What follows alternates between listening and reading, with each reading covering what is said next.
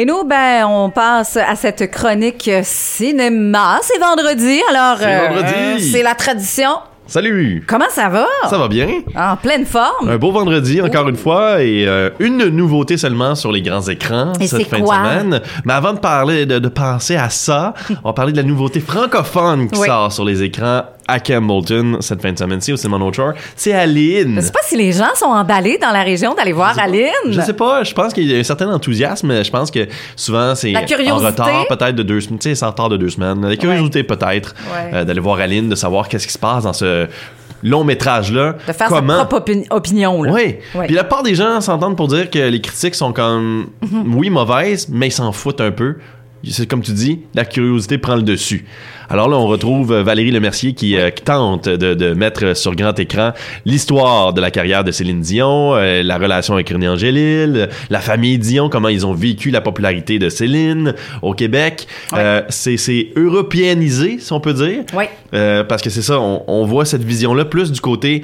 Ce, ce film-là est fait comme si un fan avait fait le film sur la vie, la carrière de Céline, sans connaître vraiment tous les fonds de la vie de Céline. Donc, on a mis ce qu'on connaît déjà de la vie de Céline, ce que vous et moi connaissez déjà, ce que sais, ce que vous pensez pas connaître, mais que si on vous pose la question, vous seriez quand même capable de donner la réponse. Il y a un moment donné dans le film où ce que j'ai lu les critiques puis ils disaient ben là elle se perd dans sa maison, tu sais c'est pas vrai ça, elle s'est jamais perdu, tu sais Claudette est, c'est des arrivée avec ça. de même. C'est Ben des oui. niaiseries de même parce que ces maisons étaient tellement grandes. Puis. Céline, t'es un petit peu euh, coq à l'âne. Hein, des fois, elle disait des affaires un petit peu niaiseuses, faut le dire, en entrevue. Là, Just have to take a kayak, comme elle avait dit à un moment donné Ben oui. pour aider les gens euh, dans le pas sud pour la lors des inondations. là.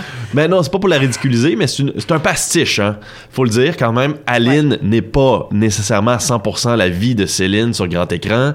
C'est vraiment un hommage, euh, parodié en quelque sorte. Donc c'est, on essaie de, de- de rendre ça amusant, euh, de, de montrer un petit peu que la gloire est une chose, oui, mais quand même, il y, y a tout l'aspect un petit peu euph- euphorique, puis stupide fofolle qui va avec cette gloire-là de Céline Dion quand même, parce que c'est outre mesure ce qui est arrivé à Céline quand même dans les années 80 et 90. Ça, son, fard- son stardom, sa, sa gloire, elle était jamais vue ou presque Ouais. dans non, l'histoire de la musique québécoise, surtout. Oui, là, tout à fait. Ça avait jamais été. Ça, ça dépassait l'entendement, les choses qu'elle faisait et les accomplissements qu'elle faisait année après année, album Oui. après album, francophone, anglophone. euh, ça allait de partout. Là. Tous les artistes voulaient chanter avec Céline. euh, tout, elle voulait chanter avec tous les artistes. Écoutez, de, de- de passer à Beauty and the Beast, Oui. à Titanic, euh, pour des succès cinématographiques, son nom était associé à tous les succès. Fait que c'était vraiment quelque chose de de- d'outre mesure de, de penser à la carrière de Un Céline album Dion. sortait de Céline, moi je trouvais que c'était c'était un événement en C'est ça, c'est là. un événement, là, tu sais. Puis elle était appréciée de tous. Elle a jamais eu vraiment de, de gros drames qui, se- qui s'est passé dans sa vie. Elle a jamais. De scandale, les- Non, ou- de scandale à travers sa carrière. À part lorsqu'elle a À part René. avoué son amour à René, qui l'ont vécu au grand ça. jour, ça, ça a été plus ou moins à un moment donné. Hmm. Mais tu vois, aujourd'hui, c'est un tabou qui est encore présent, mais qui est moins et moins présent, la différence d'âge dans une relation amoureuse. Oui. Donc, encore une fois, une fois l'âge adulte arrivé, c'est peut-être quelque chose. Mais encore là, ben, il y a des discussions sur quand est-ce que l'amour a commencé entre Angélil et Céline Dion, euh, quel âge elle avait. Mais on en, je pense qu'on en, on en jase de façon ouverte dans Aline, et c'est ce qui va. Ce qui, ce qui- il faut vraiment pas prendre le film au sérieux. Ça, c'est le mot d'ordre. Ça, c'est Aline, c'est au Simon. On va faire tirer des billets d'ailleurs pour Aline. Vous allez nous appeler au 826 150 789 7780 pour gagner des paires de billets pour la représentation d'Aline. On a besoin du nom, email et numéro de téléphone pour récupérer vos billets, bien sûr. On vous les envoie par courriel. Hier, tu m'en parlais hors d'onde. T'aurais Oui. aimé avoir la voix de Véronique Dicker pour personnifier un peu Ouais, je pense Céline. que ça aurait été peut-être mieux. Victoria CO fait quand même du bon travail. Moi, je trouve Ouais. qu'elle moche un petit peu. Excusez-moi l'expression, mais qu'elle... Ouh, sur la... je- Il y a un travail, tu sais, mais c'est ça, ça, Sur pièces. jamais la voix de Non, Céline. sûr. Et parlant de chansons, Oui. l'autre nouveauté qui sort en salle, mais elle n'est pas disponible malheureusement au Cinéma North Shore, parce qu'au Cinéma North Shore, cette fin de semaine, il y a House of Gucci qui débute, et il y a Encanto qui est à sa deuxième semaine. D'accord. Donc, Aline, House of Gucci et Encanto sont présentés au Cinéma North Shore cette fin de semaine.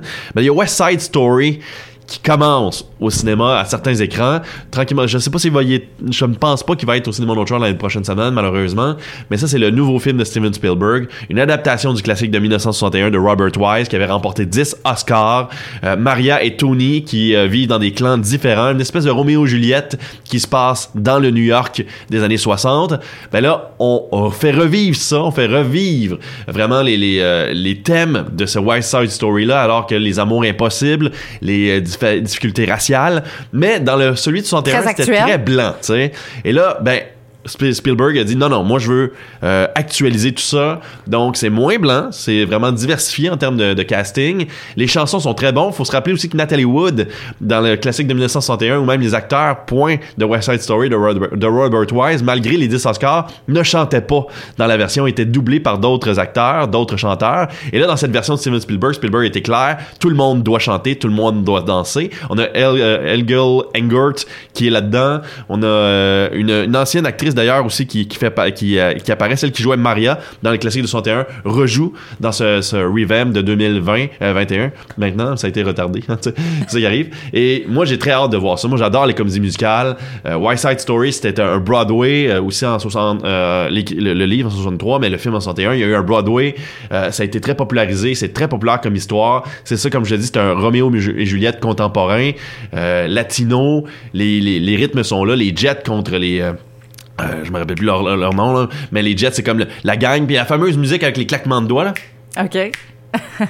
Ça, là, ça, c'était comme la, la grosse affaire, là. La gang de rue, là, qui arrive en claquant les doigts, là, puis on va se battre, là, ainsi de suite. Fait que j'ai vraiment hâte de voir ce que Steven Spielberg a fait avec White Side Story. Euh, ça sort donc aujourd'hui. Ça va être un long run. C'est produit par Fox. Ça a été produit avant que Disney commence à acheter Fox, mais euh, ça a été fini sous l'effigie de Disney. Donc, c'est Disney qui va faire de l'argent là-dessus. Et ça risque d'être un film qui va faire de l'argent sur le long run, en quelque sorte, là. Des- Ok. C'est souvent le cas des films de Spielberg comme War Horse, Lincoln, euh, Bridge of Spies et compagnie. Là. Donc bien hâte de voir West Side Story. Et la semaine prochaine, Oui! Spider-Man No Oh, Way yeah. Home qui sort sur les écrans. Pour, et ça risque de fracasser beaucoup de records, ça. Ce film-là en temps de pandémie, sans doute même.